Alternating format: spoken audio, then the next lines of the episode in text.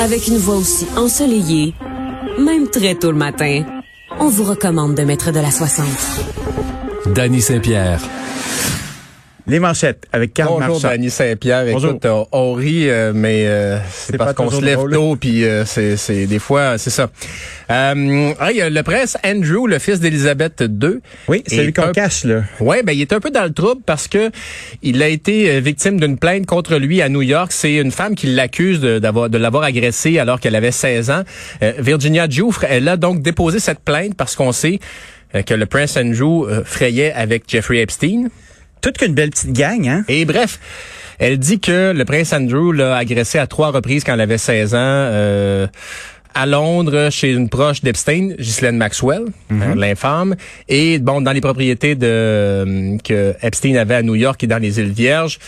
Euh, ça plonge évidemment la monarchie dans une crise assez solide. On sait que ces allégations-là à l'endroit du prince Andrew euh, circulent depuis un certain temps. Lui qui nie tous ces faits-là, mais tout de même, euh, puis tu sais bon, c'est pas comme si la monarchie avait besoin de, de ça pour être ébranlée. La, Euh, la monarchie euh, est sur un château de cartes en ce moment. Je Ouais. sais pas qu'est-ce qui se passe, là, mais ça, Mais non, ça brasse de partout.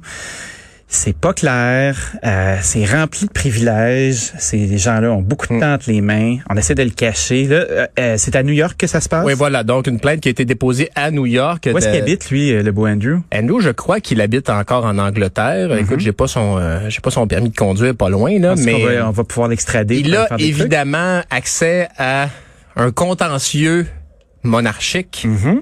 Donc, je ne parierais pas sur une extradition rapide si jamais. Puis là, c'est ça, il y a une plainte qui a été déposée, donc on n'en est pas à porter des accusations. Évidemment, il y a un an là, pour faire, euh, pour déposer des accusations à la suite de la réception de cette plainte tout de même.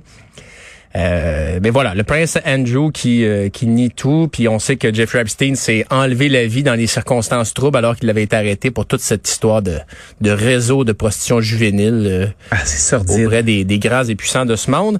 Toujours dans le crime, Danny, euh, on a suivi, on suit cet été le procès de Marie-Josée Viau et Guy Dion, tu sais, ce Les couple- nettoyeurs. Les nettoyeurs qui sont accusés d'avoir aidé à de complicité pour meurtre de, des frères Fadulton en 2016. Ben là, hier, c'était le délateur euh, qui a été recruté par la police qui témoignait et... euh, c'est fascinant, hein, les délateurs. C'est un tueur à gages, donc, qui a, qui a retourné sa veste. Il demandait 1 million 600 000 dollars à la police pour se mettre à la table. Mais il est un tueur à gages. Ouais. Donc, il a commis des meurtres. Ouais. Il veut 1,6 million. Eh oui. Mais a-t-il été... euh, Est-ce qu'il y a eu absolution? Ben, quand tu signes, c'est ça.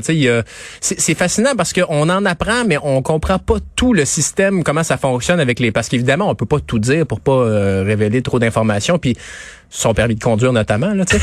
mais euh, mais le, le, le délateur en question demandait 1,6 million. Euh, la somme a rapidement, rapidement été abaissée à 1,2 million. Puis finalement, C'est pas euh, si rapide que ça comme chute, là. ben, là, mais là, attends, ça, ça baisse encore. Euh, et bref, euh, c'est 450 000 dollars le montant final de la facture. Euh, puis il dit c'était pas une négociation lors de son témoignage assez coloré. Il dit c'était pas une, c'était pas une négociation, c'est une dictature. On m'a crossé tout le long. Faut excuser mon langage. Euh, et puis Ben, à quoi tu t'attendais? mais la, la police a pas d'ailleurs Mathieu Bock-Côté, là?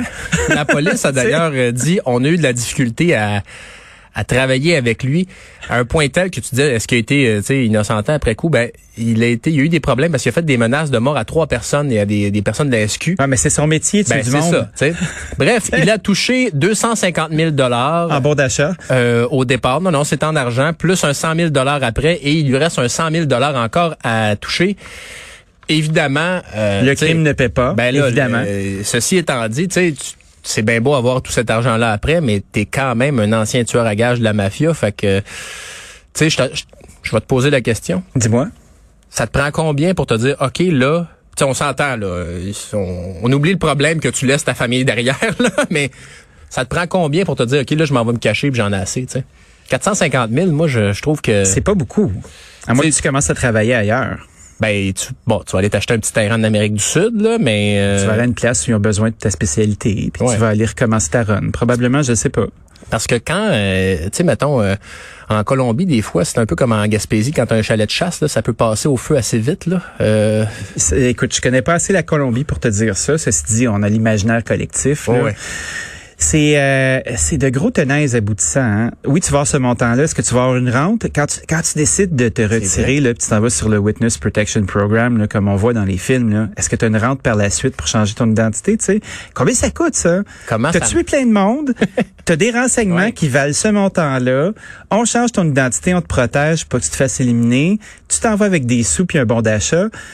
Et À hey, quel ça, moment? Ça, ça vaut cher, hein? À quel moment tu commences à retirer ta RRQ, 65 ans? Ah, ben, te rends, là, As-tu cotisé? As-tu euh, as-tu une bonne alimentation? En tout cas. Puis euh, autre chose, euh, changement de sujet total, mais c'est quelque chose que tu attendais euh, Oui. depuis longtemps. Eh bien, ça se passe à 13h cet après-midi. Le ministre euh, Christian Dubé qui va annoncer les grandes lignes de ce passeport vaccinal. Euh, Semble-t-il que le terme passeport vaccinal serait pas exactement la bonne formulation selon euh, Ah les experts de la langue. Faudrait dire preuve vaccinale, je crois. Ceci étant dit, on sait déjà. On sait déjà que ça va, euh, se- ça va être pour les restaurants et les bars. Oui. Donc, tu devras montrer une preuve de vaccination pour aller au Pontiac, pas toi, mais euh, les gens en général, les clients. Oui. On sait aussi qu'au secondaire et à euh, au cégep et à l'université, on va limiter les activités parascolaires aux personnes vaccinées. Puis, autre chose, j'imagine que tu attends ça de pied ferme, toi également.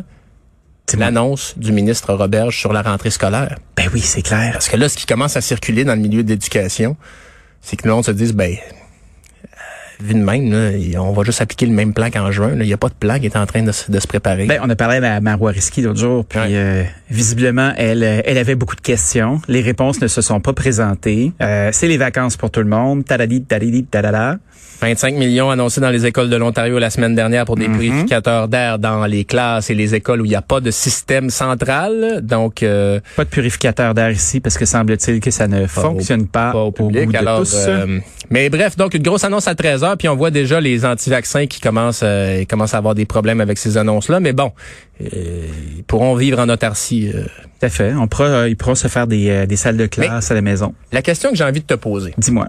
resto, bar, Oui. c'est pas beaucoup, non?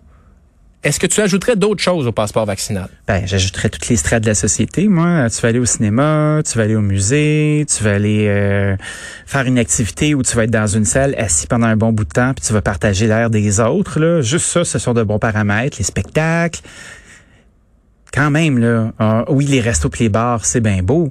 Mais il y a beaucoup de trucs. Tu parlais de karaoké tout à l'heure. là, Tu sais, Ouais. karaoké, spectacle, ça se ressemble beaucoup. Ah oui, oui.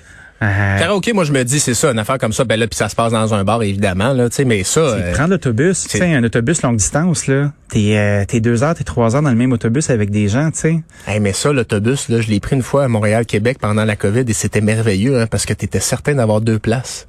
Ah ben oui, que c'était euh, c'était merveilleux, euh, t'a- t'a- t'avais l'espace, mais bon, évidemment, les compagnies de transport vont pas dire que c'est euh, eux, elles n'aiment pas ça, évidemment. Ah, c'est sûr, mais tu vois, euh, je crois que ça peut s'étendre à beaucoup plus. Si on veut avoir des résultats, là, c'est encore mon industrie qui commence à être la barre de mesure.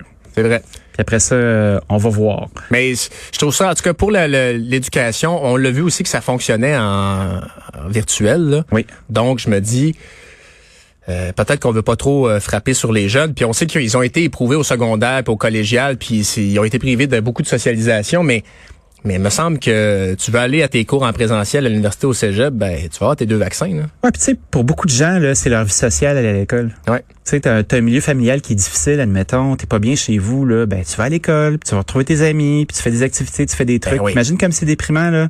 T'es chez vous, euh, t'as pas tout ce qu'il faut dans ton frigo, t'es pas bien, euh, tes parents sont louches, puis tu fais, faut que tu te tapes ça, puis tu performes à l'école en plus. Et même s'ils ne sont pas louches, à 16-17 ans, là, ça se peut que tu sois pas en amour avec tes parents, tu sais, puis t'as juste envie, tu sais, t'as envie d'aller écouter de la musique, t'as envie d'aller faire le party, t'as envie d'être partout ailleurs sauf chez vous, tu sais. Ben oui. Tu vas voir tes amis à l'école, puis ouais. Mais ça donne le goût euh, de continuer le combat. Ah oui. Ça, c'est officiel. Merci, Karl Marchand.